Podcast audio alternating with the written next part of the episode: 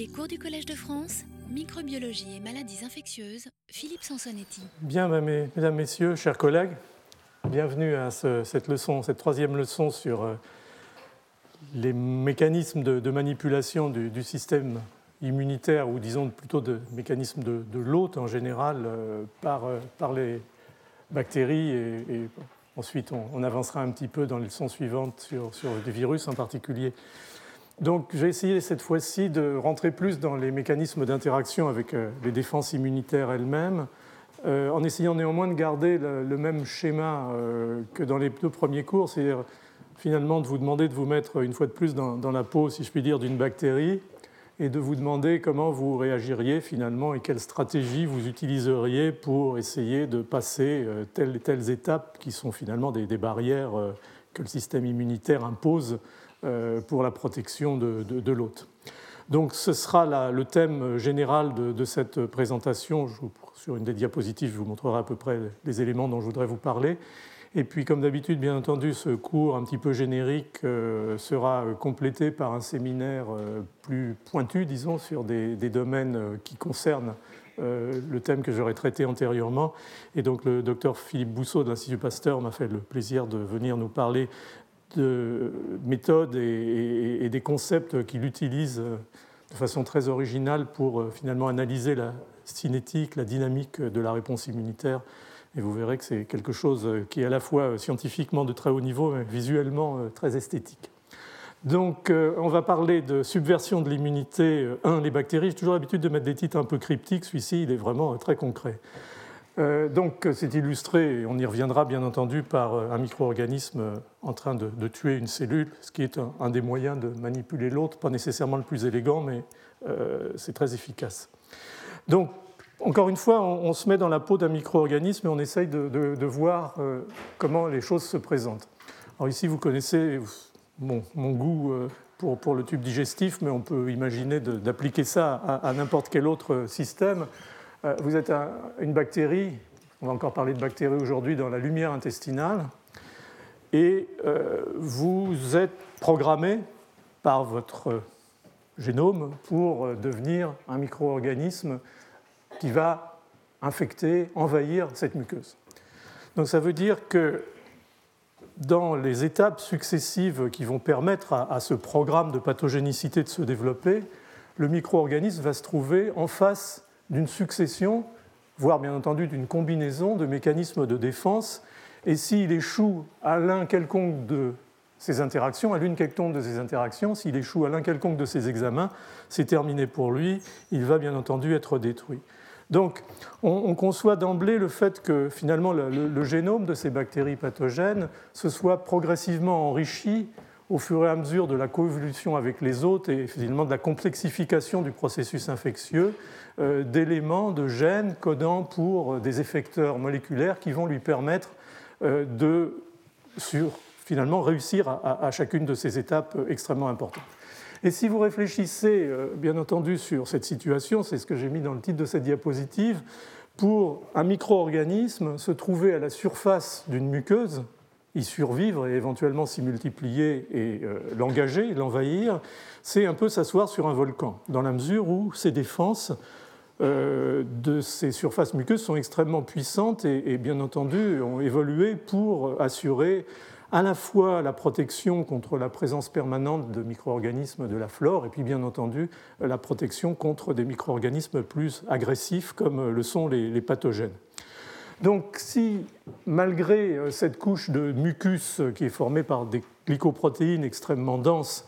euh, la bactérie peut s'aventurer vers la surface de la muqueuse, elle va se trouver en présence de mécanismes extrêmement puissants euh, de défense qui sont soit des radicaux moléculaires comme euh, l'oxyde nitrique ou ce qu'on appelle les radicaux superoxydes, c'est-à-dire les dérivés de, l'oxygène,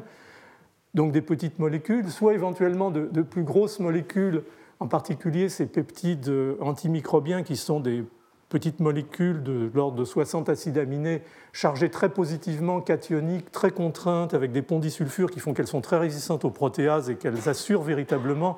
un euh, système de défense extrêmement stable à la surface de, la muqueuse, de, l'épithélium. et puis des cocktails d'enzymes, le lysozyme, des protéases, des phospholipases, des lectines, des IgA, on ne rentrera pas dans les aspects d'immunité spécifique cette fois-ci, et puis bien entendu, à un moment ou un autre, quand les signaux que le micro-organisme va imposer à cet épithélium,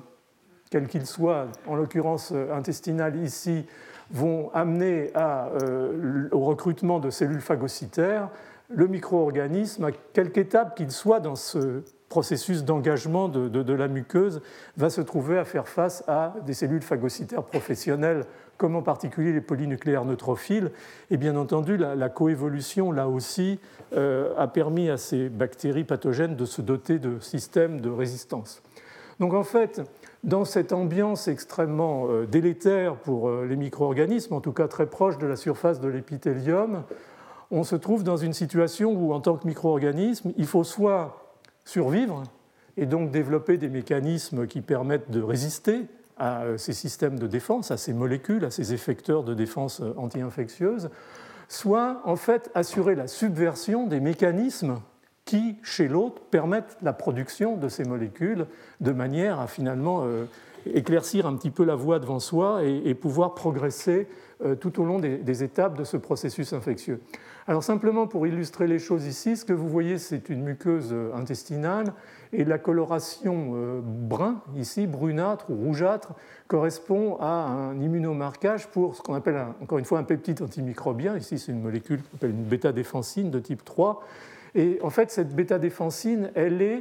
littéralement absorbée comme par une espèce d'éponge par les couches les plus profondes du mucus, ce qui forme véritablement un, lit et, une barrière à, la progression des micro-organismes. Donc ce mucus, il sert à la fois de barrière physique pour empêcher les micro-organismes d'accéder,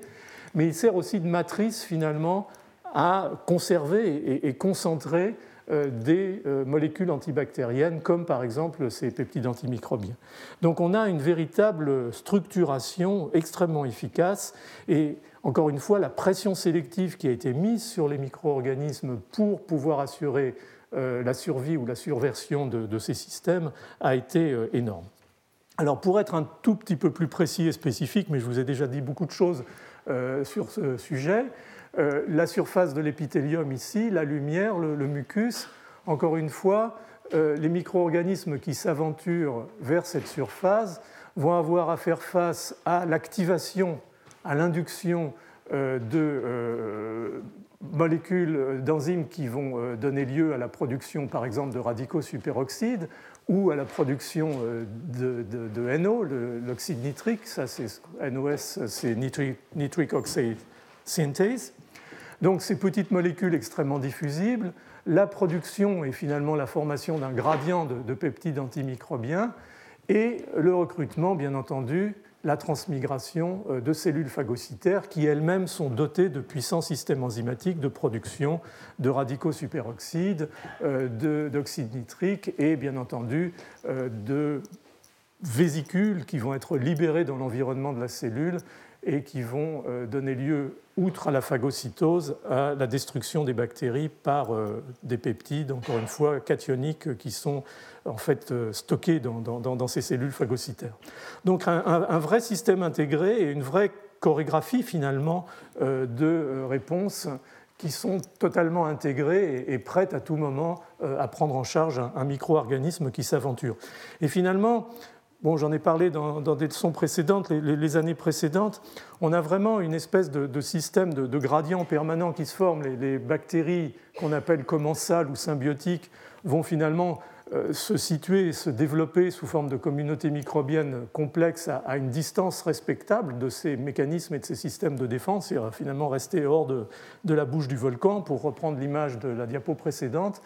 Les micro-organismes pathogènes vont avoir à affronter directement ces systèmes. Et euh, tout ça, bien entendu, et vous le savez, est écrit dans leur génome avec un certain nombre d'îlots de pathogénicité, de bactériophages, euh, de gènes qui codent pour des effecteurs euh, qui sont tous dédiés, encore une fois, à la résistance ou à la subversion de ces systèmes anti-infectieux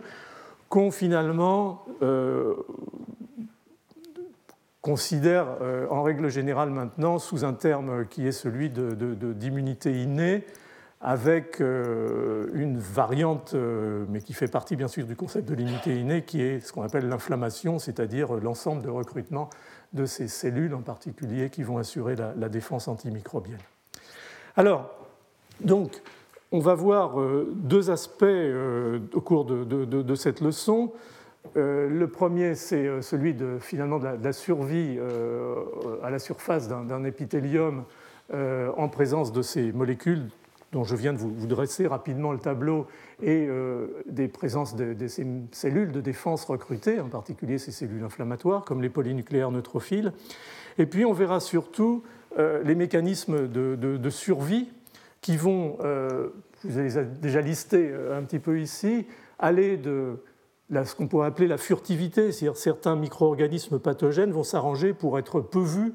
peu par euh, ce système de l'immunité innée à la surface de la muqueuse, de manière à, échapper, en tout cas aux premières étapes de mise en place des mécanismes de défense. Deuxième chose qu'on verra, c'est euh, quelques stratégies euh, relativement caractéristiques et exemplaires de mécanismes de survie à ces molécules de défense. Et puis on, ne verra pas, parce qu'on l'a vu pour l'essentiel la semaine dernière, tout ce qui concerne la survie au, sein en particulier des, cellules phagocytaires, c'est-à-dire la, manipulation des, compartiments euh, endosomaux ou, ou, phagosomaux. Je vous ai donné un peu cette euh, image la, semaine dernière de, la nécessité pour un micro-organisme qui est phagocyté par une, cellule, soit une cellule épithéliale, soit surtout une cellule phagocytaire professionnelle, euh, soit d'éviter ce couloir de la mort qui va du phagosome précoce jusqu'au phagolysosome, soit de survivre dans ce couloir de la mort et de pouvoir arriver euh, au stade ultime dans le lysosome et, malgré ça euh, assurer sa, survie et, sa multiplication. Donc ça, je ne vais pas vous en reparler, bien entendu. Par contre, ce dont je vous parlerai beaucoup, c'est d'un thème finalement euh, qui, pour l'instant, je dirais, reste encore un thème émergent dans le domaine, qui est celui véritablement de la manipulation de la réponse immunitaire innée finalement, les, premiers éléments sont plus des éléments où, la bactérie trompe son monde, trompe ce, système de perception. Là, on est plus dans un système où la bactérie va véritablement engager euh, les mécanismes de défense innés, les mécanismes de défense inflammatoire, et, les atténuer en règle générale, de façon à assurer sa survie. Je n'aurai malheureusement pas le temps de vous parler de, de développement beaucoup plus récent sur les mécanismes de manipulation de la réponse adaptative, c'est-à-dire la réponse spécifique aux micro-organismes. Ça nous entraînerait dans des choses euh, beaucoup plus complexe. Néanmoins, euh, par l'intermédiaire euh, du séminaire de Philippe Bousseau, vous aurez un certain nombre de, clés, là aussi, dans l'interface microbe-système immunitaire adaptatif. Alors, finalement, première étape, éventuellement, je reviens sur la diapositive précédente, premier mécanisme éventuel de survie, la furtivité la capacité d'échapper à la reconnaissance par les systèmes euh, de reconnaissance du système immunitaire, en particulier inné. Alors, on peut finalement revenir sur quelque chose de relativement simple, et pour ceux qui, sont déjà, qui ont déjà assisté à, certaines des leçons, j'ai déjà montré cette diapositive. En fait, a émergé ces dernières années, vous l'avez vu d'ailleurs illustré euh, par le, prix Nobel 2011 euh, donné entre autres à, la découverte de, ce qu'on appelle les, toll-like récepteurs, c'est-à-dire les, molécules de, perception des agents microbiens, on a un système finalement dual qui consiste d'un côté à des motifs microbiens et, en particulier des motifs qui sont tout à fait propres au, monde prokaryote, comme le lipopolysaccharide, et en particulier ce qu'on appelle l'endotoxine, on va y revenir tout de suite, c'est les grammes négatifs, la flagelline, les sous-unités des, flagelles, ou euh, le peptidoglycane, qui est ce qu'on appelle le, mur microbien. On va revenir sur ces notions, mais simplement pour dire que tous ces éléments-là, qui sont en fait spécifiques du monde des prokaryotes, ont, encore une fois toujours par évolution, été sélectionnés par les autres eucaryotes, multicellulaires, en particulier mammifères, mais le système a été découvert initialement chez les arthropodes, ont été donc sélectionnés des euh, systèmes de perception qu'on appelle euh, des PRR pour euh, Pathogen Recognition Receptors ou Pattern Recognition Receptors. et donc on a cette espèce d'élément dual entre ce qu'on appelle les, PAMPs, c'est-à-dire Pathogen Associated Molecular ou motif, qu'on pourrait d'ailleurs appeler microbial, parce qu'ils existent aussi chez des micro-organismes non pathogènes, pas très graves. Et donc ces PRR qui sont présents sur les cellules de la barrière épithéliale comme premier système d'alerte et qui sont présents bien entendu très largement sur les cellules de défense immunitaire, en particulier sur les euh, macrophages, euh, sur les polynucléaires et bien entendu sur les cellules dendritiques, car cette pression du microbe est aussi importante pour la mise en place d'une réponse euh, immunitaire adaptative correcte. Donc finalement, cette reconnaissance de ces pentes par ces PRR va donner lieu à cette programmation finalement à la fois des cellules qui ne sont pas nécessairement orientées vers ce genre de fonction donc une programmation pro-inflammatoire qui va toucher l'épithélium et bien entendu euh, les cellules euh, recrutées ou, résidentes de la, de la sous-muqueuse. Donc on va se retrouver avec un processus inflammatoire puissant et, la mort du micro-organisme euh, dans, la foulée de, de cette interaction. Donc une première possibilité, c'est pour le micro-organisme finalement de, masquer ces pampes et, finalement de, ne pas être reconnu par ce système véritablement primaire euh, de reconnaissance du, monde bactérien. Alors, en fait, c'est quoi ces, pampes? Il n'y a, pas de secret. Euh, c'est euh, soit ce qu'on appelle chez les grammes négatifs en particulier le lipopolysaccharide, c'est-à-dire des motifs de sucre extrêmement complexes avec des sous-unités répétitives qui émergent à la surface des bactéries, mais l'ensemble du dispositif est ancré dans la membrane externe de ces bactéries à grammes négatifs par une structure très particulière qui s'appelle l'endotoxine ou le lipida et qui correspond en réalité au feuillet externe de euh, la membrane externe euh, de ces micro-organismes. Et en fait, ce lipida ou cette endotoxine va être un des pentes majeures, et historiquement il l'a été, puisque le premier toll-like récepteur euh, reconnu par euh, euh, Bruce Beutler était TLR4, c'est-à-dire le toll qui reconnaît l'endotoxine. Alors, quels autres éléments peuvent être reconnus? On a effectivement ce mur bactérien qui est soit à l'extérieur chez les bactéries à gram positif, extrêmement épais, c'est pour ça d'ailleurs qu'elles sont gram positives, parce qu'elles gardent le colorant de gramme, ou sous une forme beaucoup plus fine entre la membrane externe et la membrane interne, dans ce qu'on appelle l'espace périplasmique, dans les bactéries euh, à grammes négatifs, sachant néanmoins qu'il y a une espèce de, renouvellement, de turnover permanent, qui fait que des fragments de ce peptidoglycane sont régulièrement libérés, réintégrés, et, finalement leur libération crée une espèce de, petit nuage euh, moléculaire autour de la bactérie qui fait que ce peptidoglycane va pouvoir être perçu par euh, les systèmes de, perception, encore une fois, euh, immunitaires de, l'autre. Il y a d'autres molécules qui vont servir à cette reconnaissance, par exemple les lipoprotéines, qui sont en règle générale des éléments d'ancrage entre le peptidoglycane et la membrane, stabilisent les structures de la cellule. Je vous ai parlé de la flagelline, des éléments constitutifs des flagelles. L'ADN non méthylé des bactéries, des prokaryotes, va servir aussi d'élément de reconnaissance de la présence d'un micro-organisme, d'une bactérie, et pas d'un élément euh, de nature cellulaire eucaryote. Donc on a toute une liste euh, de ces euh, éléments propres aux bactéries qui vont être reconnus par une panoplie finalement de molécules à la surface des cellules, qu'on appelle maintenant donc les, toll-like récepteurs, qui vont éventuellement se dimériser, euh, sous forme d'homodimère ou, d'hétérodimère. Et, en fonction de ce registre ou de ce répertoire euh, de molécules,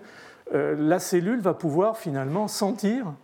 percevoir la présence de ces motifs microbiens. Encore une fois, TLR4 va sentir très largement le lipopolysaccharide, éventuellement d'autres éléments. TLR2 va sentir des lipopeptides, TLR5 va sentir la flagelline, et, ainsi de suite. Donc on est avec euh, euh, des systèmes dédiés et des ligands ou des agonistes euh, dont on a un certain nombre qui sont très très clairement caractérisés, l'endotoxine, la flagelline, les lipoprotéines, d'autres qui parfois peuvent prêter un petit peu à discussion quand la liste commence à s'allonger, on, commence à, se poser quelques questions sur la spécificité des reconnaissances qui ont amené à, ces, publications. Mais globalement, on commence à avoir une image relativement claire, finalement, de la perception du monde extracellulaire en termes de micro-organismes. Ce qui et on avait contribué à, l'époque à, la découverte de ce système euh, dans, le laboratoire. J'en dirai un mot euh, avec euh, Dana Philpott au début des années 2000. Et Stéphane Girardin, ça a été l'idée qu'il y avait aussi à l'intérieur du cytoplasme cellulaire des systèmes de perception, de manière finalement à, peut-être en alerte un petit peu plus attentive, pouvoir détecter un danger puisque la présence d'un micro-organisme à l'intérieur d'une cellule, en particulier du, cytoplasme, est à l'évidence euh, quelque chose de, tout à fait euh, inhabituel et, qui ne devrait pas se, produire. Donc il existe en plus de ce répertoire euh, de toll-like récepteurs un autre répertoire qu'on appelle les molécules nodes et plus largement les, les node-like récepteurs qui sont susceptibles de reconnaître un autre PAMP dont je vous ai déjà parlé qui est en fait le, peptidoglycane, ou en tout cas des, fragments euh, de, ce peptidoglycane. Donc, à partir de ce paysage, finalement, de ce répertoire de systèmes de perception extracellulaire et intracellulaire, la cellule est maintenant prête à, se confronter euh, au monde microbien. Et le monde microbien a, a encore évolué par rapport à cette capacité de perception. Donc une des stratégies possibles pour les micro-organismes, en particulier pour les bactéries à grammes négatifs qui ont euh, ce lipopolysaccharide et en particulier euh, cette endotoxine, c'est euh, d'exprimer à leur surface une endotoxine qui soit moins agoniste que l'endotoxine classique, par exemple d'Escherichia coli, de manière à moins engager en tant qu'agoniste la molécule TLR4 à la surface des cellules. Alors, les expériences et les travaux au fil des années ont permis de finalement identifier ce qui donne à cette endotoxine son, activité euh, endotoxique, c'est-à-dire son activité pro-inflammatoire puissante via, maintenant on le sait, la reconnaissance par TLR4 et un certain nombre de molécules associées comme les LPS binding protein, euh, la molécule MD, 2 MD2 et, la molécule CD14. Donc c'est une espèce de, de, complexe moléculaire qui se forme et vient s'intégrer avec la molécule TLR4 qui permet cette reconnaissance et cette signalisation pro-inflammatoire. Et on sait en particulier que cette molécule de, lipida, qui est en fait euh, deux glucoses aminés qui vont, ou sur lesquels vont se brancher des, lipides. Donc ces molécules vont être acylées, et en particulier la molécule d'Escherichia coli, par exemple, est hexacylée, c'est-à-dire qu'il y a six lipides longs qui lui sont branchés, avec en particulier des lipides qui viennent se brancher sur, sur d'autres lipides sous forme de cette liaison ici acyle-oxacyle, qui est en fait, avec certains motifs de phosphorylation, ce qui est perçu par ces systèmes de perception comme étant euh, le danger de l'endotoxine et, induisant la, réponse inflammatoire. Donc on a là finalement euh, un répertoire de possibilités pour la bactérie pour atténuer l'effet agoniste de son lipopolysaccharide en n'exprimant pas telle enzyme qui devrait, par exemple, ces acyloacylases ou des, enzymes de, synthèse de ce branchement euh, de, lipides, euh, s'ils ne sont pas exprimés, la, bactérie va faire des, euh, endotoxines, des lipidas qui vont être tétracylés ou, ou, pentacylés et dont l'activité agoniste va immédiatement considérablement diminuer. Et beaucoup de groupes, beaucoup d'équipes dans le monde maintenant étudient, en particulier chez les bactéries qui euh, finalement exprime un, pouvoir de, pathogénicité, mais qui est plus marqué par une colonisation chronique. Euh, un exemple, euh, je sors là de, la muqueuse intestinale pour monter d'un étage et, aller dans la muqueuse buccale. Porphyromonas gingivalis, qui est une, bactérie qui est, entre autres, mais assez quand même notablement responsable de ce qu'on appelle la, piorée alvéolo-dentaire, c'est-à-dire ces états de, de suppuration permanent de, la gencive, ces bactéries finalement vivent dans une espèce d'état d'équilibre avec euh, le système immunitaire inné et, se satisfont, en fait, si on peut dire, de cette espèce d'inflammation chronique qui peut-être d'un côté leur apporte euh, un avantage dans la rupture de la barrière de protection, euh, qui leur permet d'avancer d'un cran, euh, qui leur apporte aussi sans doute des, nutriments euh, qui leur sont nécessaires, mais en même temps reste en retrait d'une réponse inflammatoire aiguë et, bactéricide, grâce au fait qu'elles expriment en permanence et, de façon variable, sans encore qu'on connaisse exactement les, conditions environnementales qui assurent ces différences, des endotoxines qui, comme vous le voyez, ont des compositions extrêmement variables, certaines étant, celle-là est, triacylée en fait, ce qui veut dire que son niveau d'induction ou d'activation de, TLR4 est très faible. Il est même plus que faible puisqu'en réalité, ces molécules sont des molécules qui sont antagonistes. C'est-à-dire si vous mettez euh, une endotoxine, disons euh, d'Escherichia coli, euh, sur des cellules et que vous regardez la réponse inflammatoire, ici en particulier le niveau d'expression de sélectine, c'est un travail du, groupe de Richard Darvo en Californie, vous voyez que bien que vous ayez ajouté une endotoxine agoniste et qui devrait donner lieu à une réponse importante inflammatoire, ces molécules triacylées, tétracylées, voire pentacylées agissent en tant qu'antagonistes. Donc on a véritablement la, capacité, euh, par cet effet de modification euh, de ces molécules, euh, de ces PAMP, dans le cas présent, de jouer finalement de la furtivité et de la reconnaissance par le système immunitaire. Alors, ça, c'était, disons, pour un exemple de, reconnaissance par, les toll-like récepteurs. Je voulais simplement donner un exemple de reconnaissance et éventuellement là aussi de, furtivité par euh, cette famille de récepteurs euh, intracellulaires qu'on appelle les récepteurs de, type node. Donc en, 2003, à la suite de, travaux préalables dans, le laboratoire avec Stéphane Girardin, Dana Philpott et un certain nombre d'autres collègues sur le campus de l'Institut Pasteur et, à l'extérieur, on avait finalement identifié ces molécules nodes qui, vous le voyez, ont euh, des séquences assez intéressantes. D'ailleurs, la partie C-terminale sont des séquences euh, riches en leucine, avec énormément de répétitions. Euh, une partie intermédiaire qui en fait correspond à une zone de, liaison des, GTP, et puis une partie terminale qu'on appelle carte domaine. Il y en a un dans node 1, deux dans node 2, qui est en fait une, séquence de, recrutement et, et d'activation des caspases, parce que ces molécules initialement avaient été connues comme des molécules euh, assurant l'apoptose euh, de la cellule lorsqu'elles étaient activées, mais on ne savait pas comment elles étaient activées. Et en fait, on s'est aperçu que cette activation, qui concernait en fait une dimérisation de la molécule, était liée à l'engagement avant cette dimérisation euh, de ce molécule node par un fragment du, peptidoglycane bactérien. Hein, je vous ai montré le mur bactérien. Et ce fragment correspond à ce qu'on appelle le muramyl tripeptide, c'est-à-dire une molécule de N-acétylglucosamine sur lequel est branchée euh, une molécule d'acide muramique, puis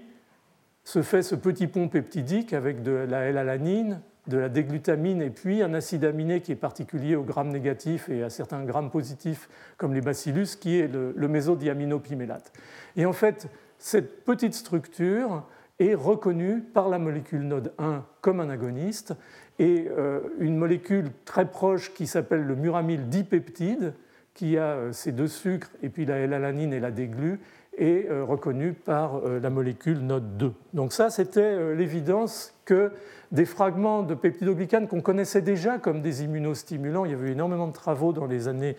en particulier 70, en particulier à l'Institut Pasteur, par tout le groupe de, de, Chédid, sur ces, immunostimulants basés sur des, des fragments de peptidoglycane là, on commençait à comprendre un petit peu mieux la fonction euh, immunostimulante, d'autant plus facilement, et c'était venu grâce à Shigella, que euh, le peptidoglycane a été introduit directement euh, dans le compartiment cytoplasmique et permettait de mieux comprendre cette notion de perception du peptidoglycane intracellulaire. Alors ensuite, la cascade d'événements par ces molécules RIC2, RIC ou RIP2 va à l'activation de la voie NF-kappa dont on a déjà parlé et à l'activation d'une série de, gènes pro-inflammatoires. Donc ça, c'est le système, disons, de base tel qu'on a pu l'observer euh, dans Shigella et, qu'on retrouve euh, maintenant dans d'autres modèles, bien entendu. Donc une reconnaissance par nodin de euh, ce muramyl tripeptide, y compris le mésodiaminopimélate, et une reconnaissance par node 2 de ce muramyl dipeptide,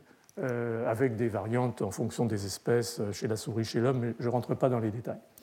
Alors la question qu'on s'est posée très rapidement, ou que se sont posées beaucoup d'auteurs tout de suite, c'est finalement, est-ce qu'on peut trouver aussi euh, chez le peptidoglycane des variations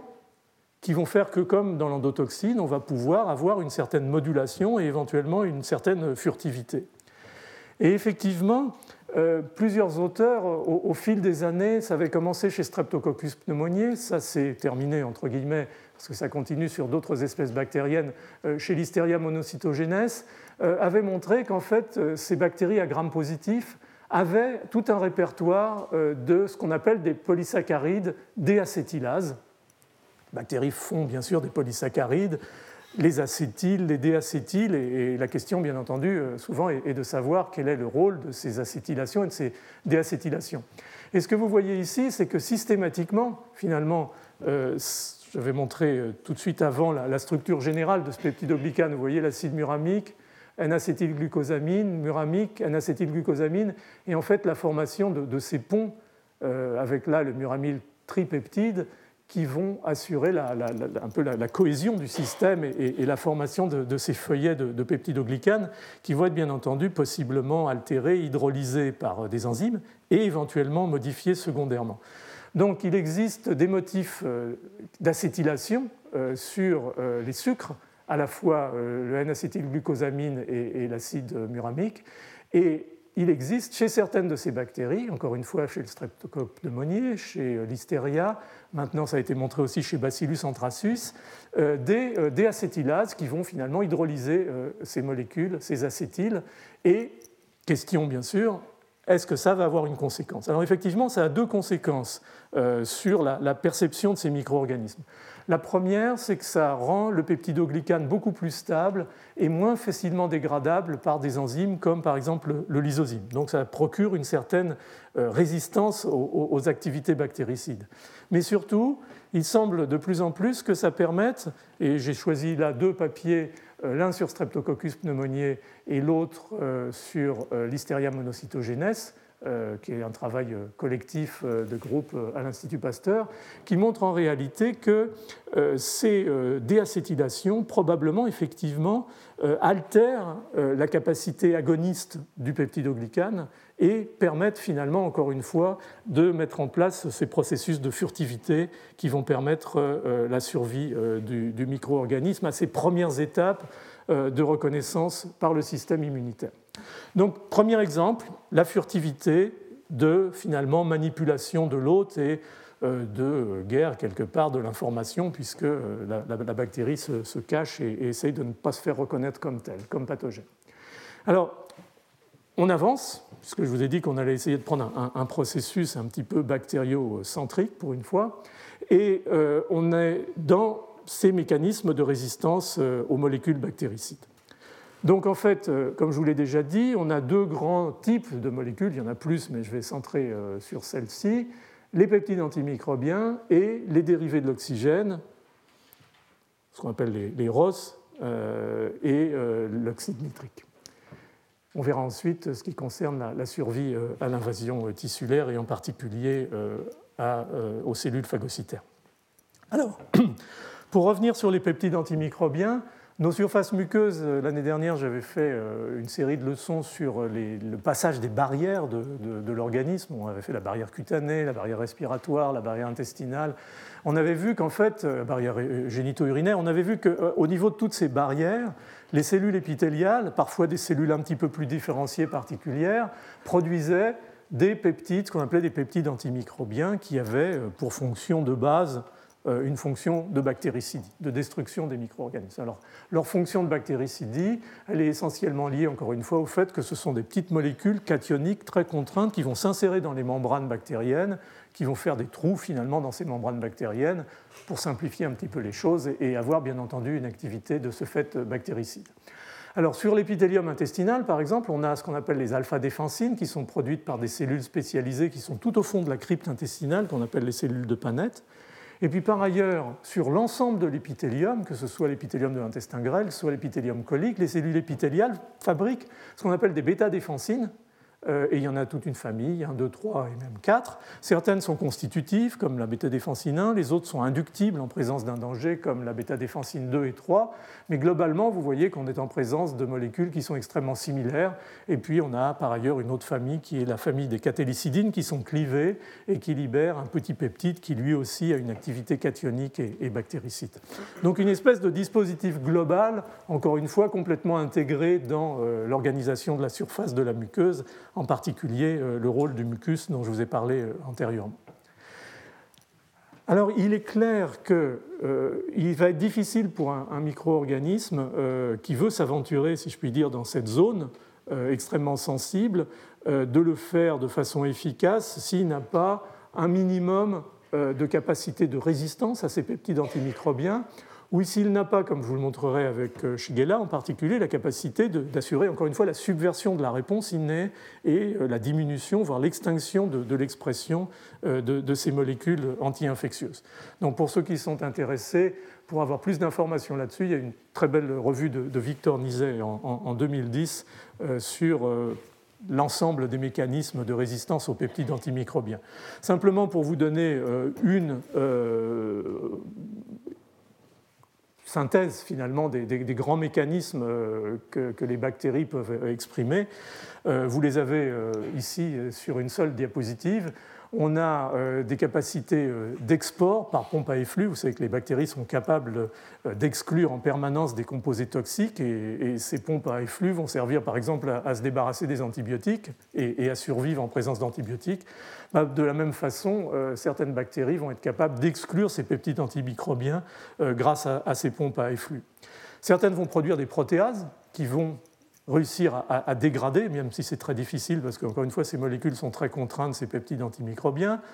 Euh, certaines vont changer leur composition de, surface, avoir euh, là aussi exprimé des, molécules euh, cationiques qui vont faire que finalement, charge positive contre charge positive, les peptides antimicrobiens vont être repoussés. D'autres vont sécréter des protéines leurres qui vont se fixer sur les peptides antimicrobiens à l'extérieur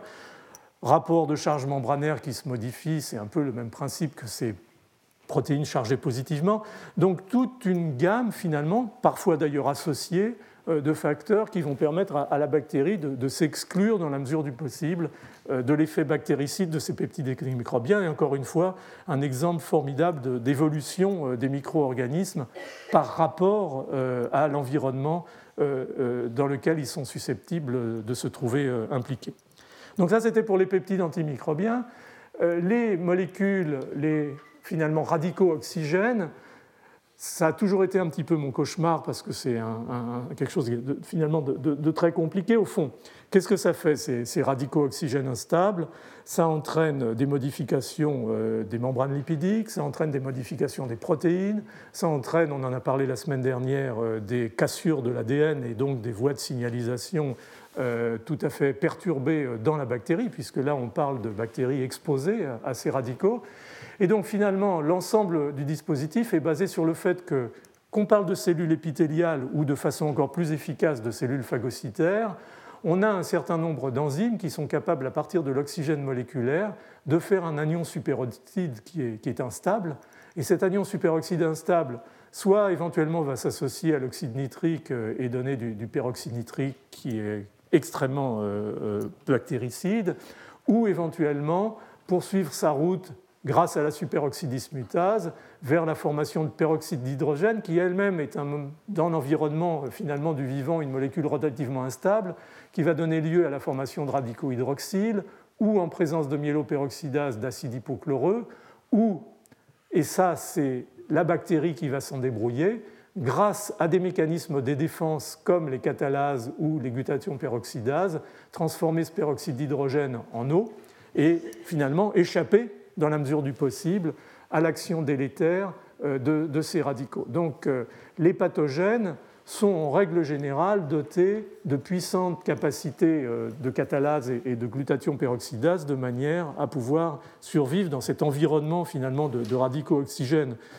très réactifs et, très délétères, en particulier sur leur génome, qui pourraient enclencher des cascades amenant à, la mort bactérienne.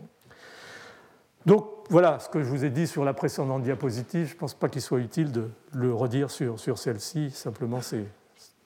une espèce d'extrait de, la diapositive précédente. Alors, une autre molécule dont on a déjà parlé, qui est euh, l'oxyde nitrique, le NO, euh, qui euh, à partir de la L-arginine, comme c'était marqué ici, va être finalement processé par cette nitric oxide synthèse de NOS.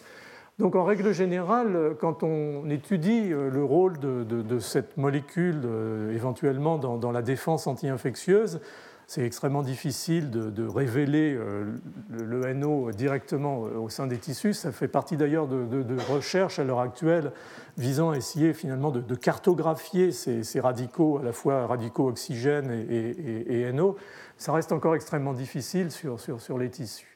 Il faut d'ailleurs le faire in vivo si possible, car une fois que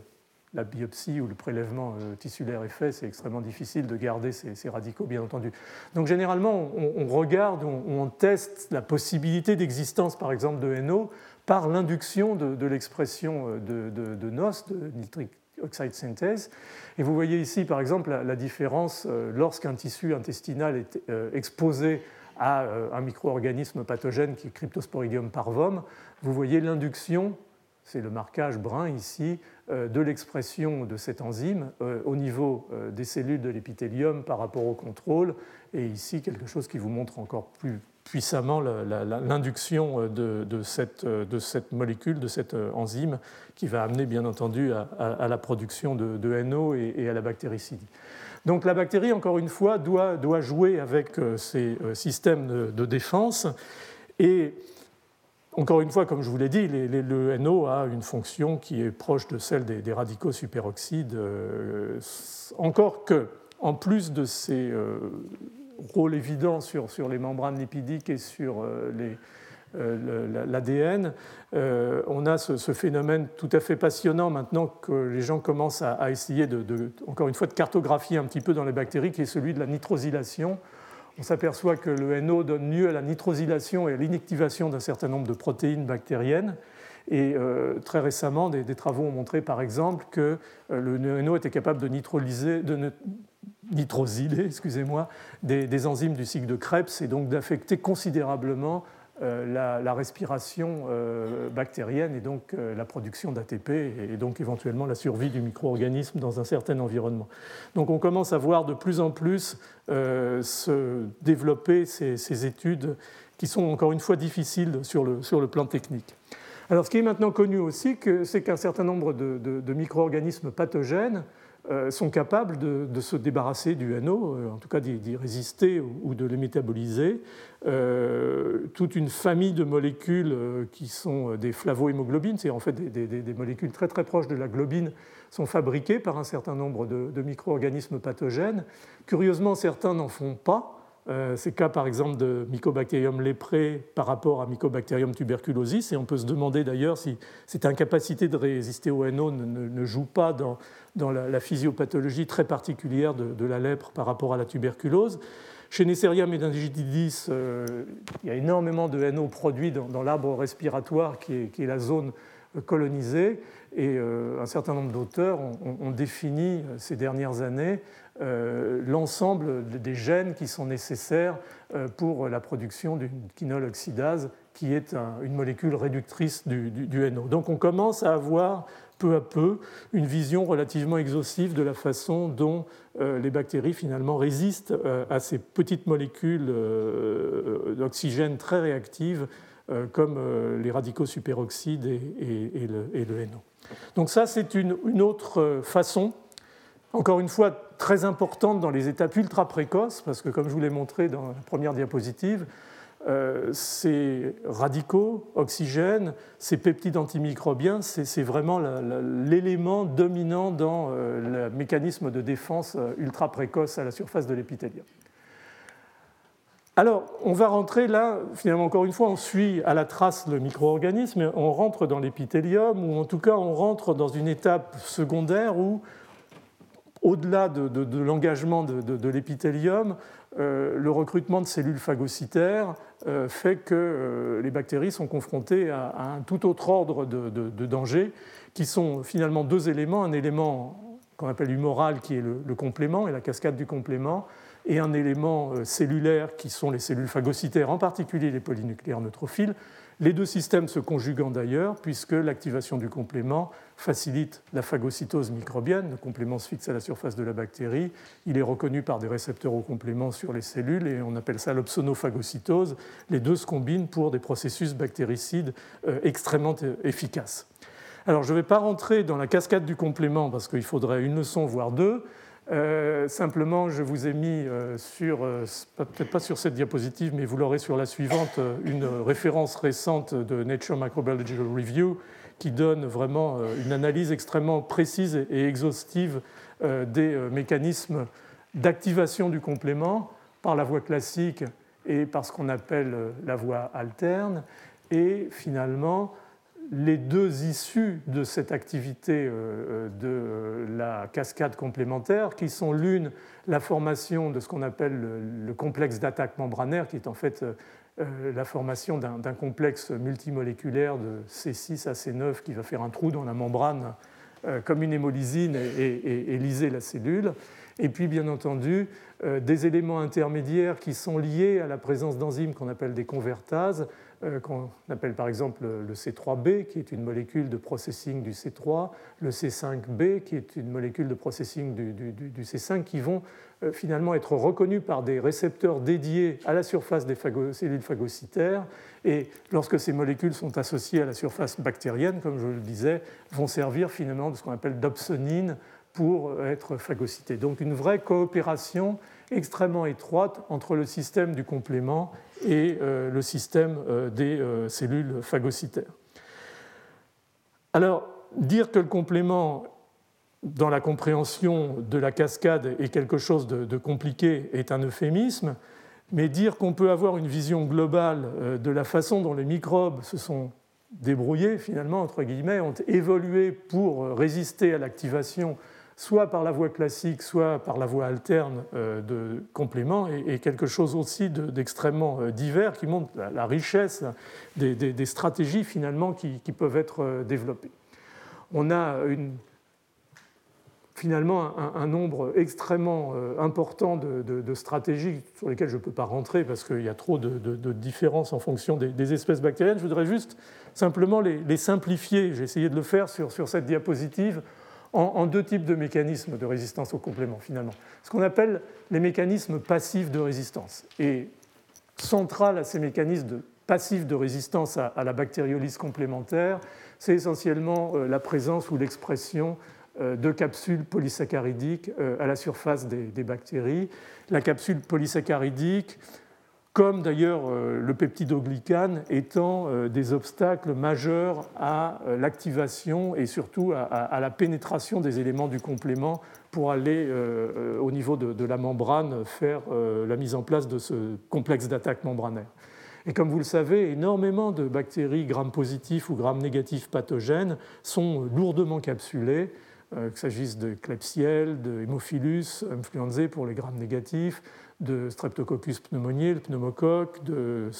Streptococcus pyogenes, euh, Streptococcus bêta-hémolytique du groupe A par exemple. Euh, tous ces micro-organismes avec des compositions euh, biochimiques différentes, Streptococcus pyogenes par exemple, va avoir une, capsule euh, totalement euh, différente de Streptococcus pneumoniae, qui est un, polysaccharide complexe alors que l'autre est de l'acide hyaluronique, et, ainsi de suite. Mais quoi qu'il en soit, on est en présence de molécules qui sont des molécules chargées négativement et qui vont avoir tendance à, gêner considérablement les interactions avec d'autres molécules et avec d'autres surfaces cellulaires. Et puis il y a des mécanismes actifs qui sont véritablement souvent centré autour de la capacité qu'ont les bactéries, comme le streptocoque par exemple, à recruter à sa surface des molécules régulatrices négatives, comme le facteur H par exemple du, complément, ce qui fait que la, bactérie va, se couvrir de molécules qui vont en permanence euh, empêcher euh, l'activation euh, de la cascade complémentaire. Donc voilà en gros pour simplifier un petit peu les choses et, ne pas néanmoins louper une étape qui est très très importante, comment les, micro-organismes euh, peuvent s'évader finalement, comme on dit, du complément. Et euh, un des champions, toute catégorie de, l'évasion, l'activation du complément est, Staphylococcus aureus, le, staphylocoque doré, qui, chez qui, au fil des années, ont été découverts une série de, molécules qui, d'ailleurs, vous le voyez, ont toutes ces successions d'hélices alpha qui, ont une, fonction dans la euh, capacité d'évasion, puisque la plupart d'entre elles, en fait, sont euh, des molécules qui vont être impliquées dans l'inhibition euh, de l'activation de, la cascade complémentaire. Donc voilà une des étapes clés, et encore une fois, des revues dont je vous ai donné les références auxquelles vous pouvez vous adresser de manière à avoir plus, plus de détails. Juste pour donner un élément, euh, disons, récent dans, cette saga de, l'activation euh, et de la reconnaissance par les, cellules phagocytaires, je ne peux pas ne pas mentionner un, travail qui a d'ailleurs été présenté euh, à l'occasion d'un séminaire à la fin de, l'enseignement l'année dernière par Arturo Zichlinski, qui est un ancien postdoc de, notre laboratoire, qui a montré, à la suite de son postdoc, lorsqu'il est reparti aux États-Unis, un phénomène qui est au début, à, se grattait un petit peu la tête et, se demandait si c'était véritablement quelque chose de, pertinent ou, plutôt euh, peut-être un, artefact de laboratoire. Il s'avère que c'est tout à fait pertinent et pas du tout un artefact de laboratoire, à savoir que les polynucléaires neutrophiles, en présence de signaux qui maintenant ont été caractérisés et qui impliquent l'expression de radicaux, encore une fois, euh, superoxydes, vont subir un phénomène de mort cellulaire un petit peu particulier qui maintenant s'appelle la, la, nétose, euh, simplement parce que en fait, ces polynucléaires forment des, espèces de filets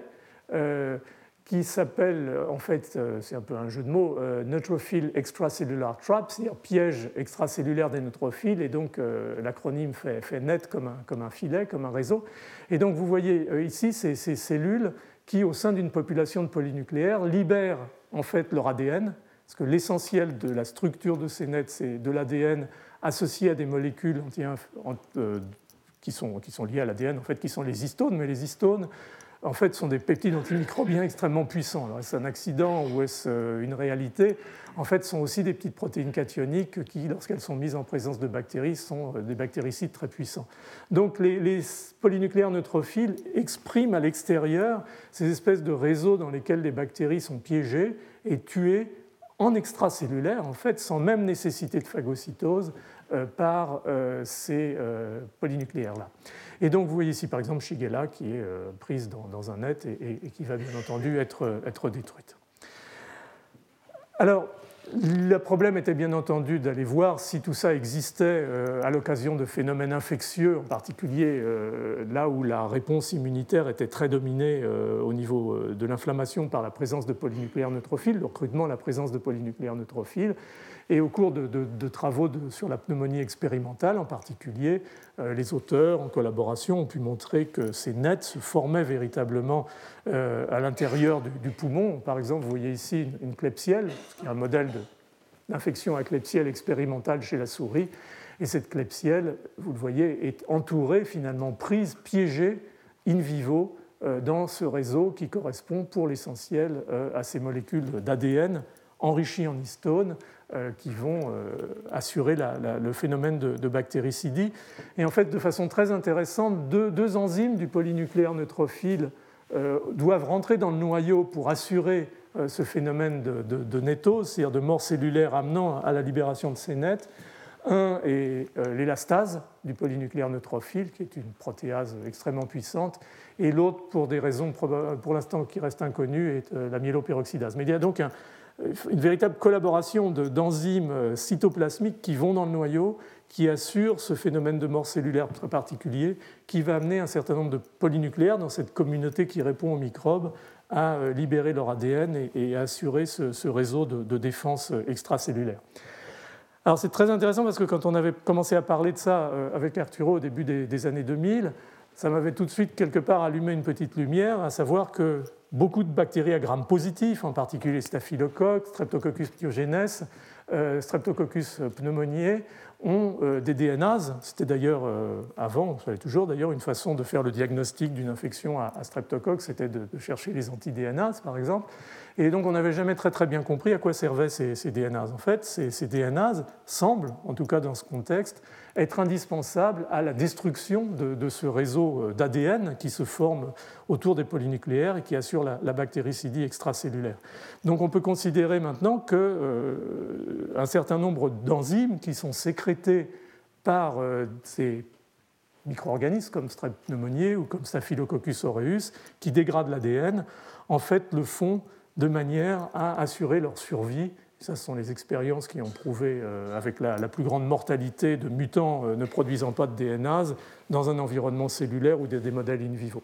Donc on a peu à peu un certain nombre de, fonctions finalement euh, d'enzymes sécrétées par des bactéries, comme les gram plus par exemple, qui s'éclairent finalement à la lumière de notre accroissement de, compréhension des mécanismes de défense immunitaire innés. Alors, dernière partie de, ma présentation sera sur, finalement, là on a vu des mécanismes qui sont des mécanismes, disons, de je me cache, je me fais discret, euh, j'empêche l'activation d'un certain nombre de systèmes, j'empêche la phagocytose, euh, mais on n'est peut-être pas encore rentré véritablement dans, la manipulation stricto sensu du système immunitaire et, le fait que certaines bactéries, finalement, par l'intermédiaire d'un certain nombre d'effecteurs, vont pouvoir véritablement engager des mécanismes à l'intérieur de la cellule qui vont amener à une modification de l'expression euh, de facteurs euh, de, l'immunité. Et on va rentrer là dans des études qui euh, finalement révèlent de plus en plus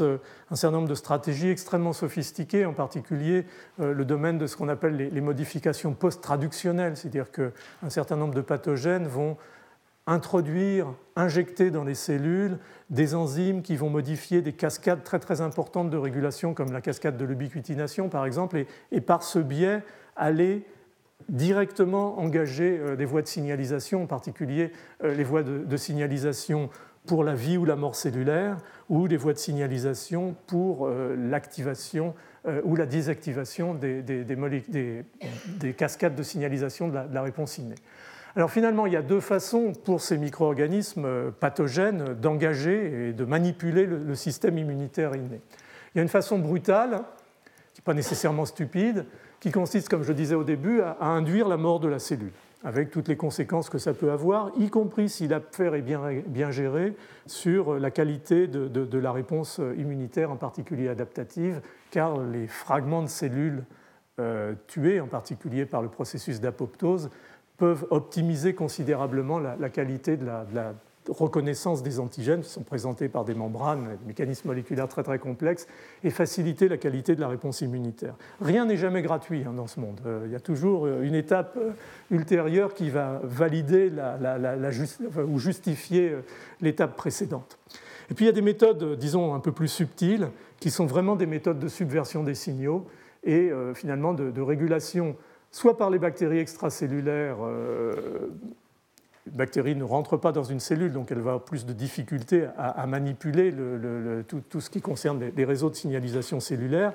mais elle peut déjà manipuler la réponse immunitaire, en particulier en détruisant des cytokines ou, des chimiokines dans les tissus et en empêchant, par exemple, le recrutement des cellules inflammatoires. Mais de façon encore plus subtile, je dirais, un certain nombre de bactéries vont véritablement on va simplifier à ce stade, reprogrammer les cellules, soit les cellules épithéliales dans leur fonction pro-inflammatoire, soit les cellules immunitaires, euh, de manière à désactiver euh, des voies de signalisation très très importantes pour la mise en place de la réponse innée et pour l'inflammation et donc l'activité euh, bactéricide.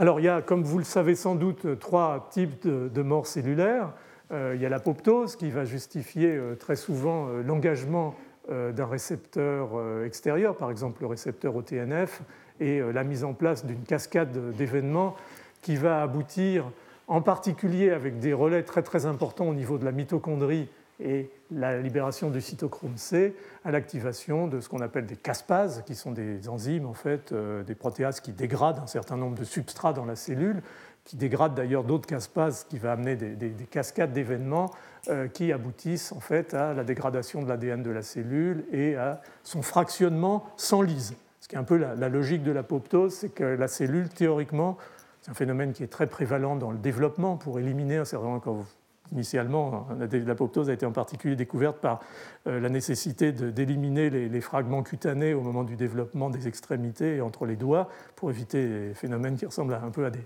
à des palmes. Donc tout ça doit se faire de manière assez silencieuse de façon à éviter l'inflammation. Donc l'apoptose, la nécrose qui par contre est un phénomène de lyse, comme on va le voir souvent causé par euh, des pathogènes euh, à l'occasion d'un engagement euh, d'une cellule par des toxines qui font des trous dans les membranes par exemple, mais des modifications massives du métabolisme cellulaire ou l'exposition brutale à des radicaux superoxydes par exemple vont entraîner la nécrose cellulaire. Puis je reviendrai rapidement sur un mécanisme qui est vraiment s'avère être très très central dans, la réponse aux, agents infectieux, qui est une combinaison en fait entre l'apoptose théoriquement non inflammatoire et euh, la réaction inflammatoire qu'on a maintenant appelée la, pyroptose, et, j'y reviendrai. Donc vous avez toutes les références euh, ici que, je vous ai euh, listées. En fait, chaque groupe maintenant qui s'intéresse à, ce domaine qu'on appelle la microbiologie cellulaire s'intéresse sous une forme ou sous une autre non seulement à ces mécanismes dont je vous ai parlé dans les deux cours précédents, c'est-à-dire d'interaction avec euh, les surfaces cellulaires, avec le cytosquelette, avec les compartiments cellulaires, mais s'intéresse aussi maintenant aux voies de signalisation qui sont centrales, entre autres pour la mort cellulaire. Et donc les gens qui travaillent sur Legionella pneumophila, par exemple, ont euh, mis en évidence récemment une, molécule qui s'appelle SIDF, qui va en fait euh, altérer elle est injectée par un appareil de sécrétion dédié qui s'appelle un appareil de sécrétion de type 4 par euh, légionnelle. Elle va en fait euh, altérer les fonctions de, régulation euh, de deux molécules, SIDF est ici, qui s'appellent BNIP3 et, BCL Rambo. Je suis désolé, certains noms sont un peu bizarroïdes, mais c'est comme ça, et qui sont en fait des molécules régulatrices de, l'apoptose euh, liées euh, à la libération en particulier de ces facteurs comme le cytochrome C. Et donc par ce biais, en fait, euh, Legionella va inactiver des molécules pro-apoptotiques et, engager un phénomène de survie de la cellule qui va permettre probablement d'augmenter la capacité de réservoir de cette cellule qui ne va pas mourir au premier contact avec un micro-organisme. Alors, il est clair que ce type de système de contrôle de la mort cellulaire est extrêmement important euh, lorsque vous êtes en présence d'un micro-organisme qui a besoin de coloniser chroniquement une cellule. C'est le cas par exemple de chlamydia, enfin des chlamydia en général, qui ont développé euh, des processus euh, extrêmement sophistiqués de l'intérieur de leur vacuole, j'en avais parlé la semaine dernière, de sécrétion de molécules en fait, qui sont sécrétées par un appareil de sécrétion de type 3 à travers la membrane de cette vacuole de chlamydia et, qui vont, pour l'une d'entre elles en particulier, euh, qui agit comme une protéase, dégrader euh, là aussi euh, des molécules pro-apoptotiques et, finalement permettre à la cellule ont dans laquelle elles ont élu domicile en fait, de, survivre. Donc vous avez les références ici, en particulier de cette molécule CPAF de chlamydia qui, est vraiment très très centrale à, l'équilibre de, de, chlamydia à l'intérieur de, cette vacuole. Alors on a euh, d'autres euh, systèmes, euh, de, dire presque de, parfois de, plus en plus sophistiqués. Par exemple, le Mycobacterium tuberculosis est capable de, finalement de, réguler les réponses de formation de, radicaux superoxydes, par exemple. Et puis on y reviendra, des molécules sécrétées, par exemple par Shigel ou par, par salmonelle, sont capables d'allonger la durée de vie cellulaire. C'est le cas d'une phosphatidylinositol phosphatase de, Shigella, qui s'appelle euh, euh, IPGD, et, d'une molécule qui s'appelle SOB-B euh, chez Salmonelle, j'en ai parlé la semaine dernière, qui a une fonction similaire, qui en fait sont des molécules qui, par l'intermédiaire de la d'hydrolyse d'un certain nombre de, de phosphatidylinositides, vont entraîner l'activation du pathway AKT, qui est un pathway euh, qui euh, donne lieu euh, à une extension de la, vie cellulaire par un, blocage des processus d'apoptose. Donc on, voit peu à peu émerger de la littérature, c'est impossible de, rentrer dans tous les détails, mais encore une fois, vous avez les références, un certain nombre de, de stratégies, soit qui induisent la mort cellulaire, soit qui, le plus souvent, pour ce qui concerne la survie intracellulaire, bien entendu, préservent le réservoir et, augmentent la durée de vie cellulaire. Alors juste pour vous raconter une petite histoire euh, rapidement euh, qui était sortie du laboratoire lorsque, euh, au fil des années d'ailleurs, ça a commencé en, 1987 où on avait publié un papier qui montrait que les formes invasives de Shigella tuaient très très rapidement les macrophages. et alors qu'une bactérie non invasive, qui était bien entendu phagocytée par les macrophages, ne, les tuait pas. À cette époque, on ne connaissait pas encore très très bien les différents modes de, destruction cellulaire. En tout cas, moi, je ne les connaissais pas très bien. Et euh, un jour, un, jeune chercheur qui était étudiant euh, à, Rockefeller, à, New York, m'envoie une lettre et me dit, euh, il s'appelait Arthur Ozishlinsky, j'ai déjà parlé de lui, me dit, mais ça, c'est de l'apoptose. Bon, c'est de l'apoptose. Et il me dit, je vais, venir dans votre laboratoire comme postdoc et, et je vais vous montrer que c'est de l'apoptose. Donc, c'est ce qu'il a montré très rapidement, puisque voilà une shigelle invasive à l'intérieur d'un macrophage, et vous voyez que ce macrophage subit une dégradation avec une condensation du noyau et une fragmentation qui est tout à fait caractéristique de l'apoptose, alors qu'une bactérie non invasive, un mutant de Shigella, euh, finalement reste dans le macrophage et va être à terme tué par, ce macrophage. Donc on a commencé à avancer là-dessus, ça avait été publié ça en 1992,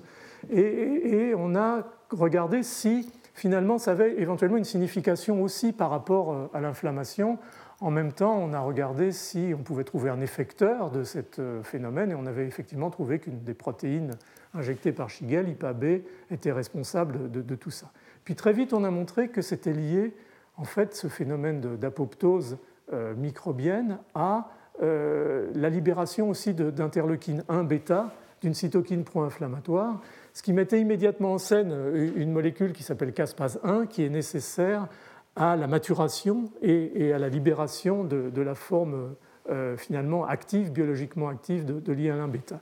Donc tout doucement se mettait en place par euh, finalement expériences successives et de façon un petit peu logique l'idée qu'il existait dans l'interface microbe macrophage en particulier, quelque chose de tout à fait inattendu qui était l'association d'un processus d'apoptose et d'un processus pro-inflammatoire. On avait appelé ça apoptose pro-inflammatoire. On s'est fait incendier, bien entendu, par les puristes, parce que l'apoptose, par définition, ne pouvait pas être pro-inflammatoire. Simplement, on était sur un mécanisme un petit peu différent et, bien entendu plus difficile à, initialement faire passer, sous réserve, bien entendu, d'amener euh, des expériences complémentaires.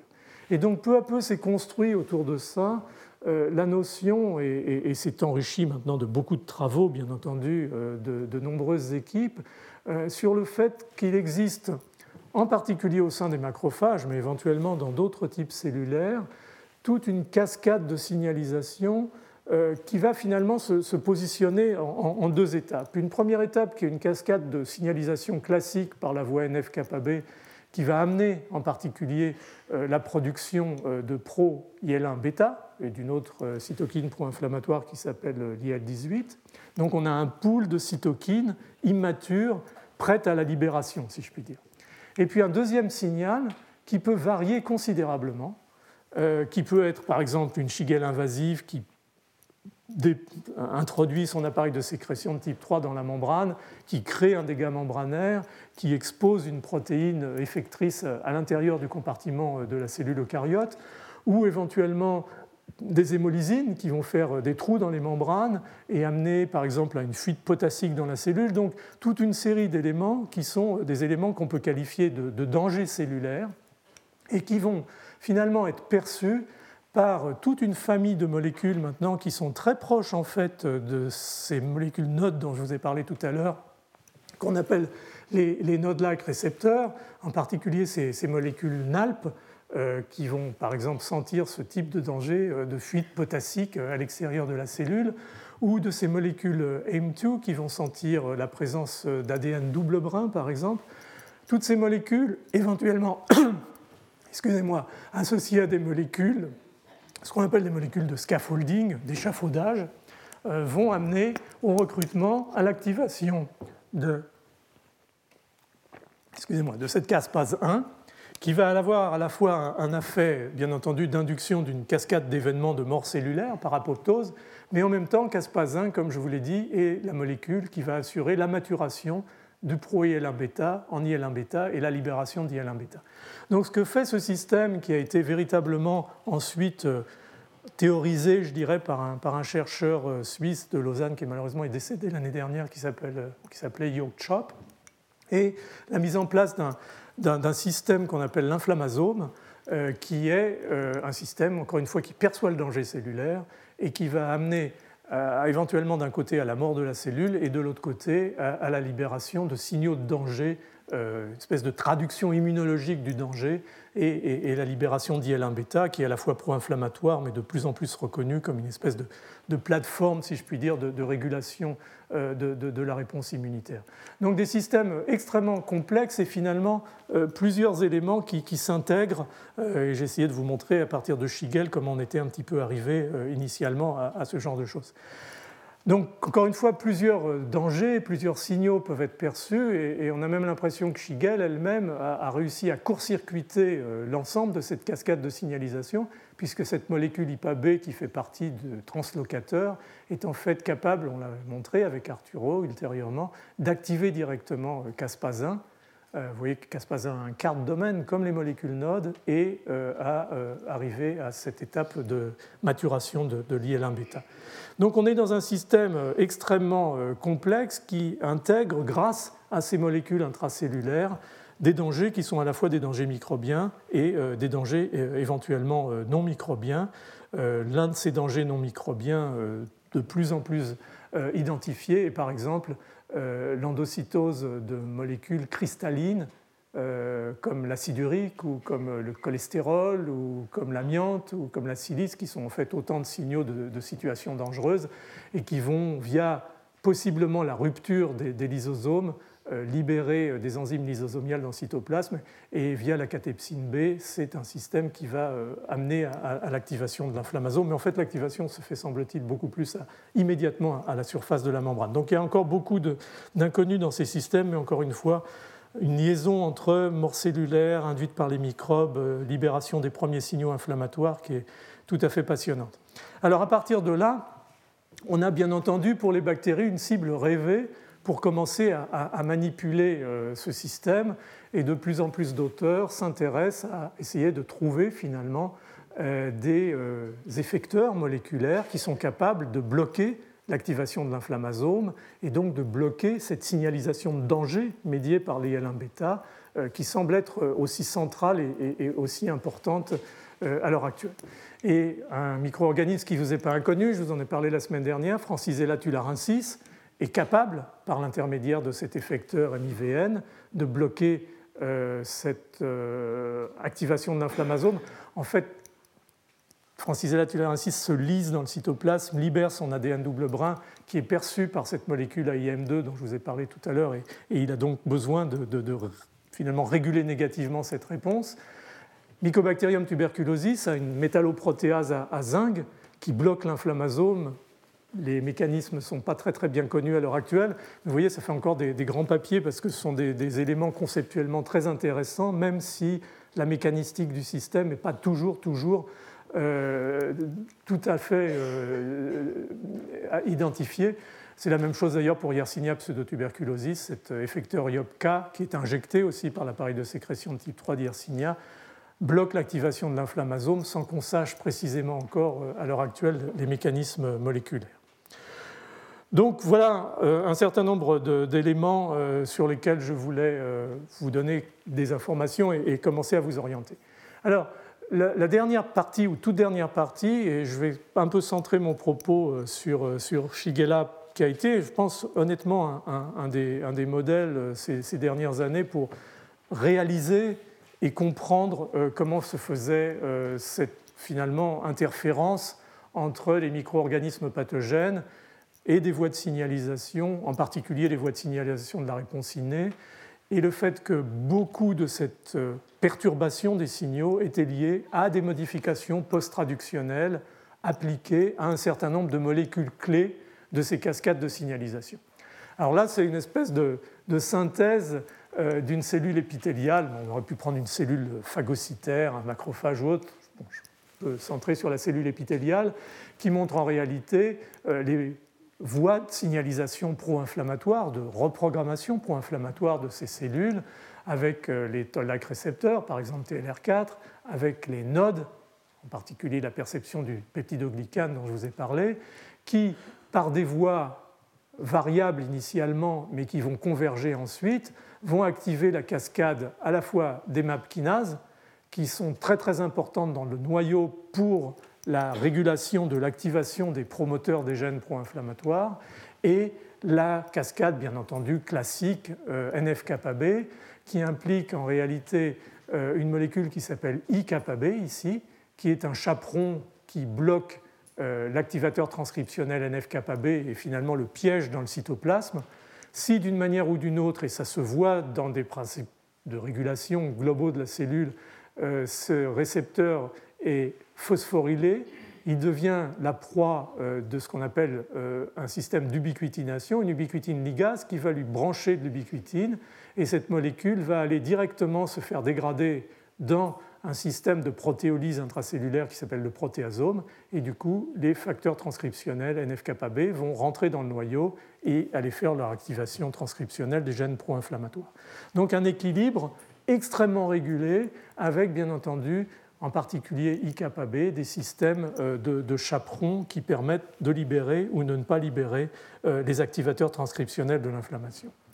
Alors là, j'ai repris une, revue récente de, David Ribet et de Pascal Cossard, justement, sur, qui, finalement reprend un, peu les, différents systèmes qui ont été identifiés jusqu'à présent, certains semblant en tout cas plus prévalents que d'autres. Mais l'idée générale, c'est que les pathogènes sont capables de sécréter ou de distribuer à l'intérieur du cytoplasme cellulaire en particulier en les injectant par des systèmes de sécrétion euh, dédiés comme euh, les grammes négatifs par exemple, des effecteurs moléculaires qui sont des enzymes qui vont amener éventuellement à la phosphorylation d'un certain nombre de composés. vous avez vu que phosphoryler IKB, ça veut dire le programmer pour l'ubiquitination et la dégradation, donc activer la voie NF-κB, ou au contraire l'inverse, déphosphoryler et désactiver certains signaux. On va voir des acétyltransférases, c'est-à-dire des molécules qui vont brancher euh, des euh, radicaux acétyles et, modifier la fonction de, certaines cibles cellulaires importantes euh, dans ces régulations, de l'AMPylation, le branchement d'AMP, des glucosylations, on en a parlé dans le premier cours, certaines toxines bactériennes sont capables de glucosyler des petites protéines G et d'entraîner des, des, dysrégulations importantes, des ADP ribosyltransférases, on en a parlé aussi, de l'ubiquitination, on va y revenir, certaines enzymes bactériennes, alors qu'il n'y a pas d'ubiquitine dans les bactéries, dans les prokaryotes en général, sont capables, pour des raisons qu'on ne comprend pas, qui ont probablement été sélectionnées par la pression sélective pour la pathogénicité, euh, d'exprimer ce qu'on appelle généralement des I3 ligases, qui sont les, enzymes terminales effectrices de l'ubiquitination des cibles protéiques, des déamidations et bien entendu des, protéases. Donc toute une série d'effecteurs microbiens qui sont susceptibles de modifier les protéines après qu'elles aient été traduites et euh, soit changer leur fonction, soit éventuellement euh, totalement inactiver leur fonction. Alors je vais juste cibler sur, euh, c'est le cas de dire, sur une voie qui est vraiment à l'heure actuelle en vedette dans ces mécanismes de régulation des réponses immunitaires, c'est la cascade de l'ubiquitination. Alors vous savez, dans tous ces systèmes de régulation cellulaire, on est dans des systèmes à, plusieurs niveaux de contrôle et donc on a plusieurs euh, étapes en cascade. On a une enzyme E1 en fait qui va permettre euh, l'activation euh, de, l'ubiquitine par branchement sur cette molécule E1 qui va ensuite être transférée sur une molécule finalement d'acceptation finale qu'on appelle la I3 ligase par cette enzyme de transfert de l'ubiquitine qu'on appelle la molécule 2 et en fonction du type d'acide aminé qui va être ubiquitinylé ou euh, de euh, la densité ou de la longueur d'ubiquitination, on va entraîner des processus de régulation différentes qui peuvent aller jusqu'à la modification des processus d'endocytose, de trafficking des vésicules, euh, jusqu'à, comme on l'a dit, lorsqu'en particulier on a une lysine 48 qui est ubiquitinylée avec plusieurs molécules d'ubiquitine, euh, le ciblage de ces protéines ubiquitinylées vers le protéasome et leur dégradation pure et simple. Donc on est dans un système euh, euh, qui, est très complexe et au sein duquel les, bactéries ont réussi à, s'insérer. Donc je vous montre ici un exemple qui est celui de Shigella, mais on pourrait faire la même chose avec Salmonelle, avec Yersinia, avec Pseudomonas aeruginosa.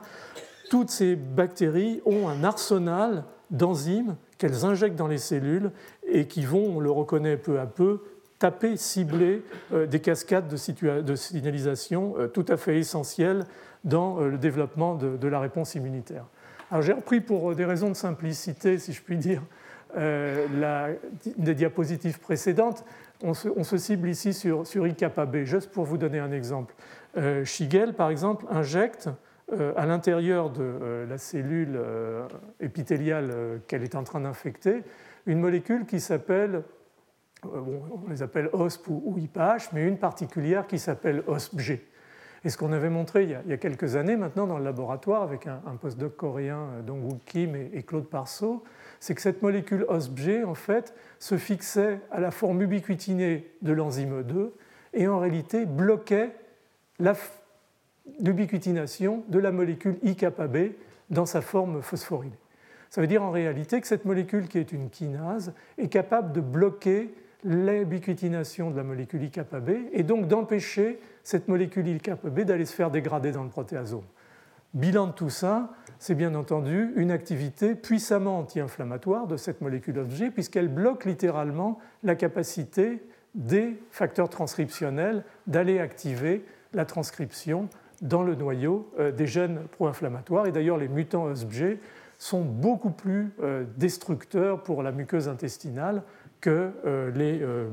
souches sauvages. Donc un, premier exemple d'une finalement activité extrêmement efficace à, bloquer l'activation de la voie NF-κB.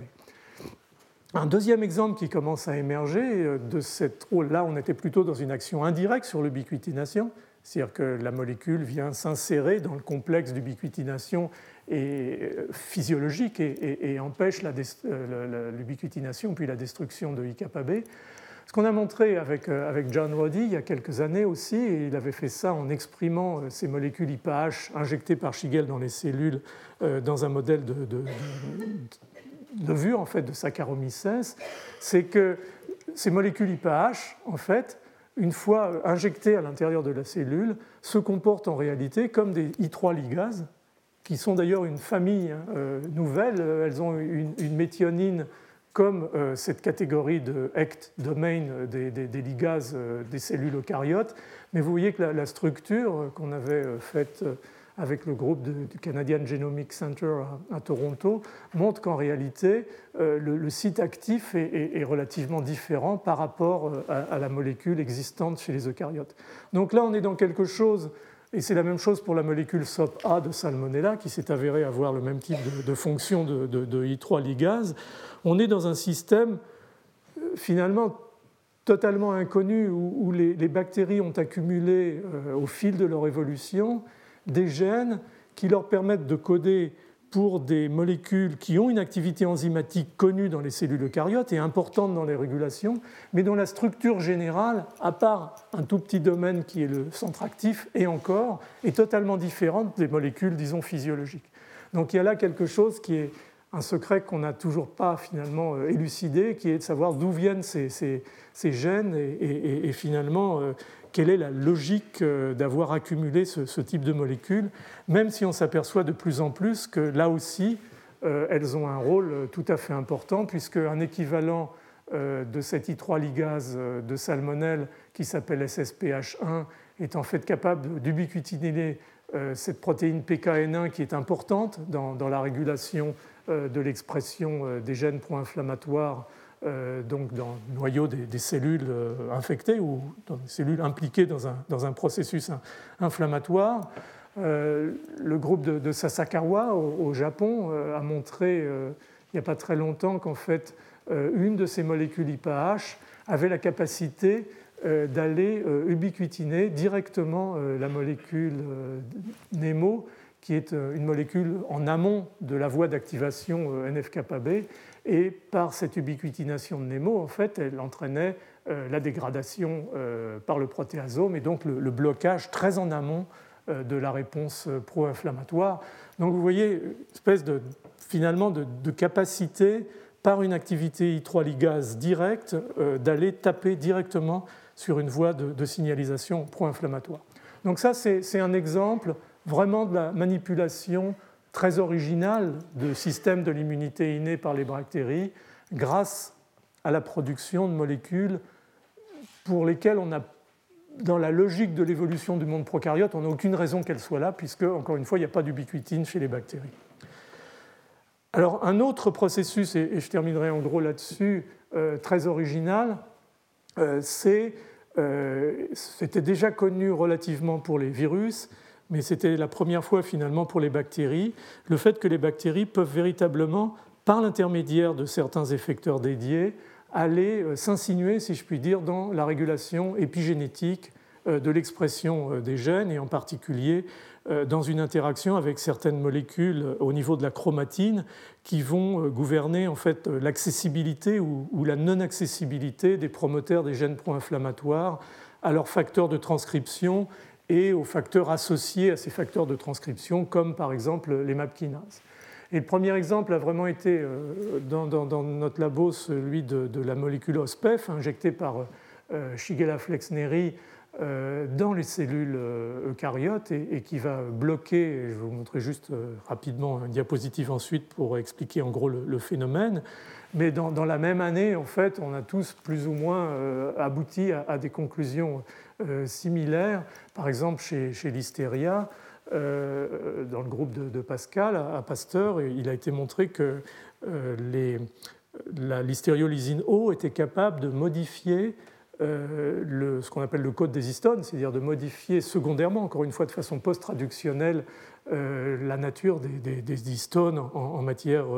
d'acétylation, par exemple, et, tout ça amenait à une régulation de l'expression des gènes pro-inflammatoires. Plus récemment, Hélène Bierne, dans ce même groupe, a montré euh, qu'une protéine aussi de l'hystéria était capable d'aller modifier par l'intermédiaire d'une cible protéique qui s'appelle BAHD1 euh, l'expression des interférons de type 3 qui semble être important dans la régulation euh, et le contrôle de l'infection cellulaire par l'hystéria monocytogénèse.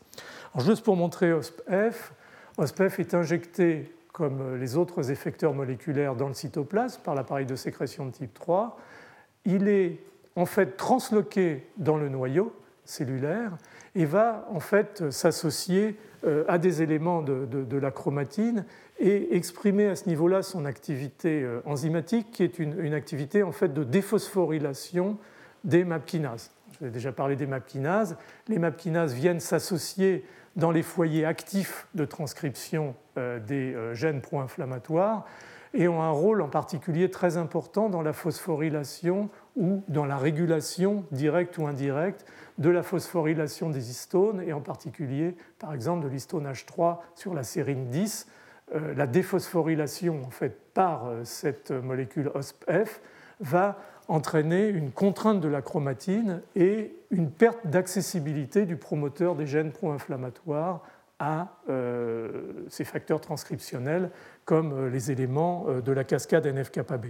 Donc on n'est plus là dans de l'ubiquitination, on est dans la déphosphorylation, plus que la déphosphorylation d'ailleurs, cette enzyme c'est une phosphotréonine liase, c'est-à-dire non seulement elle enlève le phosphate, mais elle enlève aussi euh, l'oxygène, ce qui fait que la molécule de mapkinase est morte, elle ne peut pas récupérer d'activité puisqu'elle n'a plus l'oxygène pour pouvoir être de nouveau phosphorylée. Donc c'est des molécules qui sont finalement amènent ces, ces cible finalement cellulaire à, une voie euh, finalement euh, sans issue puisque ces protéines perdent, perdent, leur activité. Donc on est vraiment dans des systèmes et, vous allez voir, euh, il y a des revues qui sont mentionnées dans, dans, le fichier de secours, de plus en plus d'exemples où la bactérie finalement adresse ses récepteurs au cœur du dispositif c'est-à-dire véritablement euh, au site de régulation euh, de, la transcription des gènes avec euh, des systèmes qui se font de façon directe ou indirecte, en particulier par des modalités épigénétiques, puisque là, le, moteur de tout ça, c'est la contrainte de la chromatine et, l'accessibilité des, promoteurs. Alors pour vous montrer l'effet de, ça, par exemple, un mutant F de Shigel, ça c'est la souche sauvage sans mutation va donner lieu à relativement de l'invasion, mais peu de réponses, en tout cas dans cette période-là, on est à 8 heures d'infection, peu de cellules inflammatoires. Par contre, vous voyez ici qu'un mutant SPEF, euh, dans les mêmes délais, même concentration de bactéries dans l'inoculum, entraîne une euh, libération massive de cellules inflammatoires euh, à l'intérieur de la lumière intestinale, et c'est lié en fait à, l'effet de cette molécule OSPEF dans, dans les la régulation négative de ces promoteurs euh, des gènes pro-inflammatoires, parce que le, gène qui code pour euh, euh, l'interleukine 8, qui est un, un chémoattractant, un chimioattractant très très puissant pour les, pour les polynucléaires neutrophiles, en fait l'expression de ce gène est éteinte par l'expression ou la présence de, de la molécule OSPEF. Alors, juste pour terminer et, vous montrer euh, finalement un peu la, logique de ça par rapport à ce que je vous disais au début, vous allez d'ailleurs retrouver une partie de diapo qui, est la même.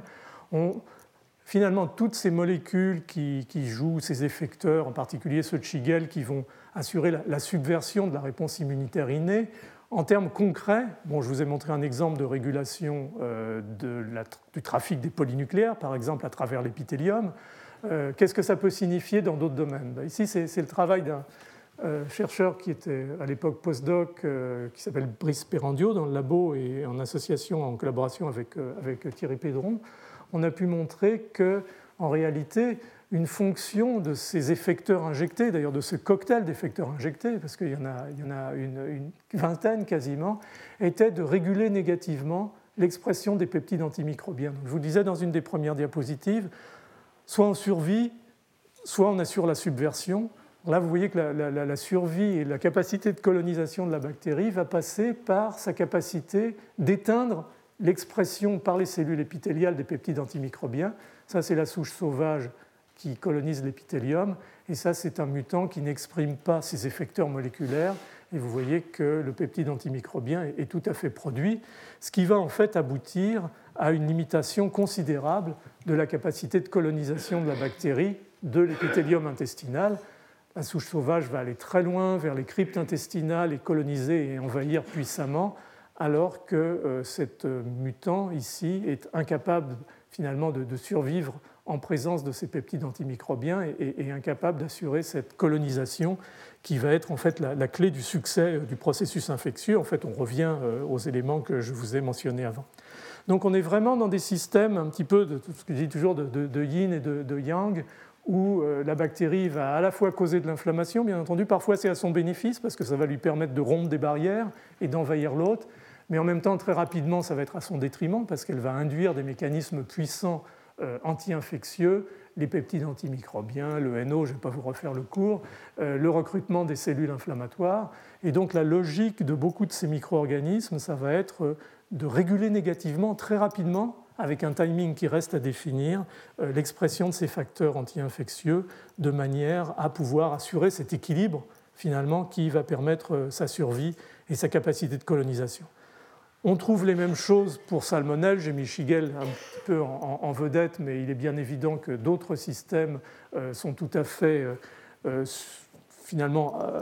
parallèles à, cela, en particulier les grammes négatifs, encore une fois, grâce à l'injection de, défecteurs par ces appareils de sécrétion dédiés. Salmonelle a plusieurs ubiquitines ligases qui vont finalement cibler différentes étapes de la cascade pro-inflammatoire, y compris même la régulation du cytosquelette. Elle a même euh, deux molécules, euh, je les trouve plus, AVRA et SSEL, qui sont des déubiquitinases, c'est-à-dire qui vont déubiquitiner des, protéines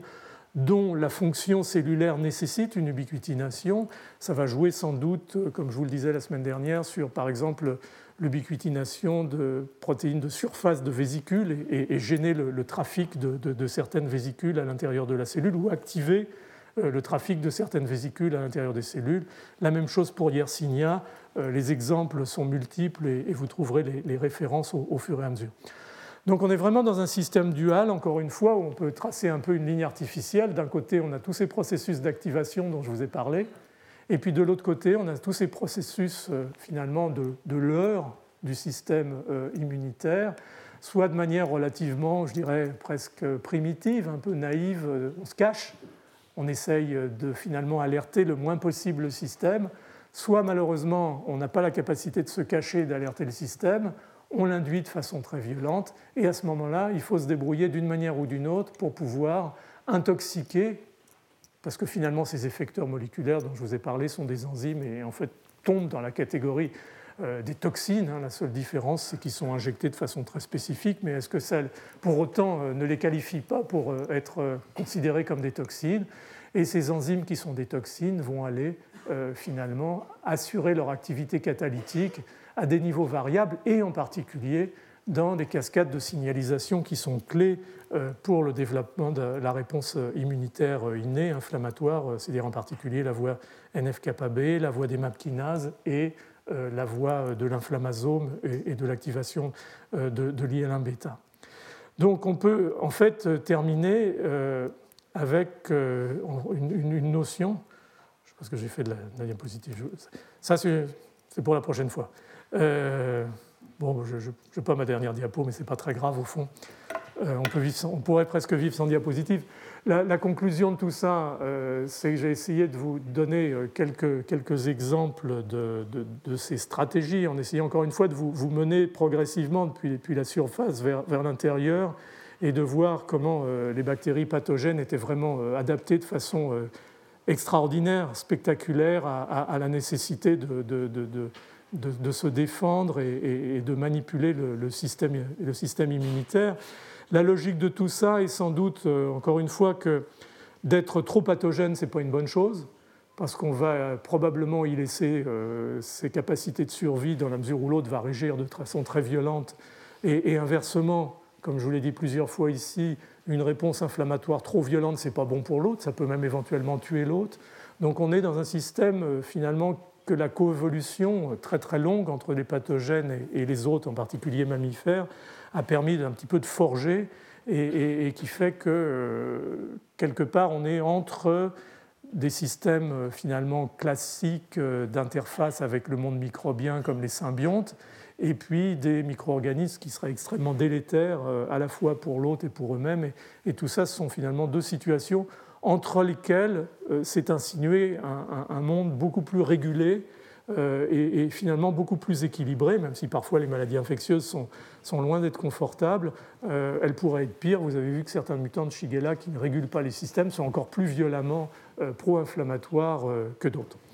Donc je vais arrêter là. Je ne vous parlerai pas, je le ferai une autre fois, des réponses immunitaires spécifiques, car on rentrerait là dans un, cycle encore plus complexe